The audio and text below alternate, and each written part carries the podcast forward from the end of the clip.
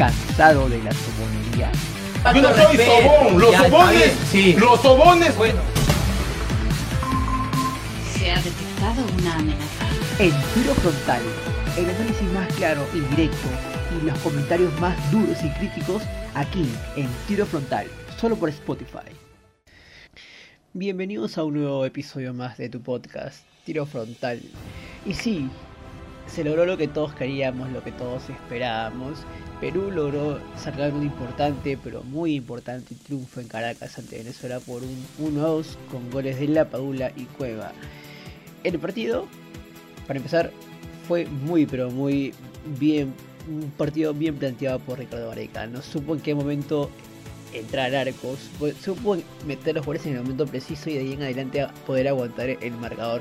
Si bien si bien es cierto por ahí el empate de Venezuela pudo haber desequilibrado, pudo haber desconcentrado a Perú, esto no sucedió, no Perú se mantuvo firme y buscó el, marcar la diferencia con un espectacular tiro libre de Cueva, que es un jugador que aparece en los momentos más difíciles, que se ha vuelto el jugador que aparece en los momentos más difíciles, a pesar de la crítica de toda la gente, de todo el público, hay que reconocer que Cristian cuando se lo propone, se pone el equipo al hombro y de la mano de la Paula, ¿no? que es otro de los jugadores que hoy en día está rindiendo lo que todos estamos viendo, una barbaridad lo que Gianluca hace por el equipo, mete, corre, marca, un jugador que yo creo que hoy en día es el reemplazo de Pablo Guerrero, ¿no? Es el 9 el 9 natural de la selección peruana y Gianluca La Paula que se está ganando el cariño y se está ganando la 9 a punta de goles, ¿no? No solamente marca, sino tiene una manera extraordinaria de meter, de buscar los espacios, de pedir el pase, de mandar pases, tiene una buena lectura del juego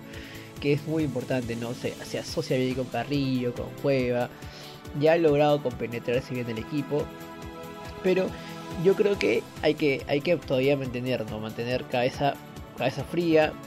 Bolivia le ganó a Uruguay, Bolivia sigue la pelea.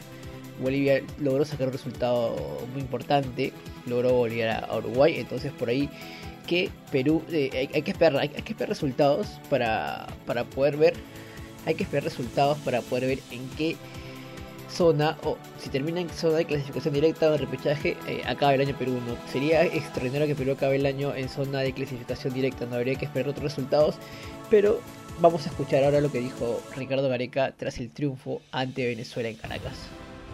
Estamos recién, no, todavía no terminamos el año y bueno, eh, en este momento, en un año difícil para nosotros, terminarlo bien como la selección lo está terminando. Eh, lo único que quiero nada más es estar con los jugadores, felicitar a los jugadores. Son increíbles porque es un grupo de muchachos que trabaja eh, mucho, eh, con mucha convicción, muy fuerte en todo aspecto. Entonces, bueno, eh, felicitarlos a ellos, felicitarlos por el cierre de año que tuvieron. Ya va a haber tiempo para pensar en Colombia, ya va a haber tiempo para pensar en qué, qué debemos mejorar, en qué iremos mejorando.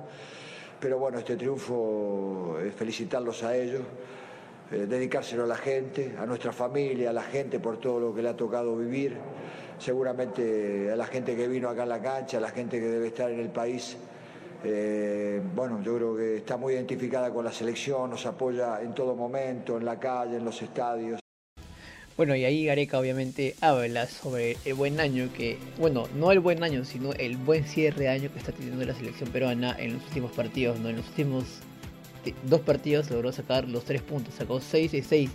Entonces es un resultado que a Perú lo mantiene expectante en zona posiblemente de clasificación directa o de repechaje, como ya mencioné, eh, esperando otros resultados, ¿no? Pero sin embargo, Gareca también reconoce el aliento del público, reconoce que Perú que has tenido la hinchada ahí alentando a pesar de que no se han tenido los resultados esperados, se logra cerrar el año de una manera eh, buena, ¿no? Esperando por ahí llegar a- a- el otro año ya para Colombia, para enfrentar a Colombia con más tranquilidad. Sabe- Sabemos que ya no hay margen de error, que lo que quedan son finales, como ya Gareca mencionó en el partido contra Bolivia, eh, contra Bolivia en la postconferencia. eh, Como ya mencionó Gareca en, en el post partido contra Bolivia, no solamente quedan finales y hay que pelearlas como lo que son, no hay que hay que ir a ganarlas, ¿no? No hay que ir a, a ver qué pasa, sino a, a luchar desde el minuto uno, a agarrar la pelota, a buscar los goles. Entonces eso esperamos que se pueda repetir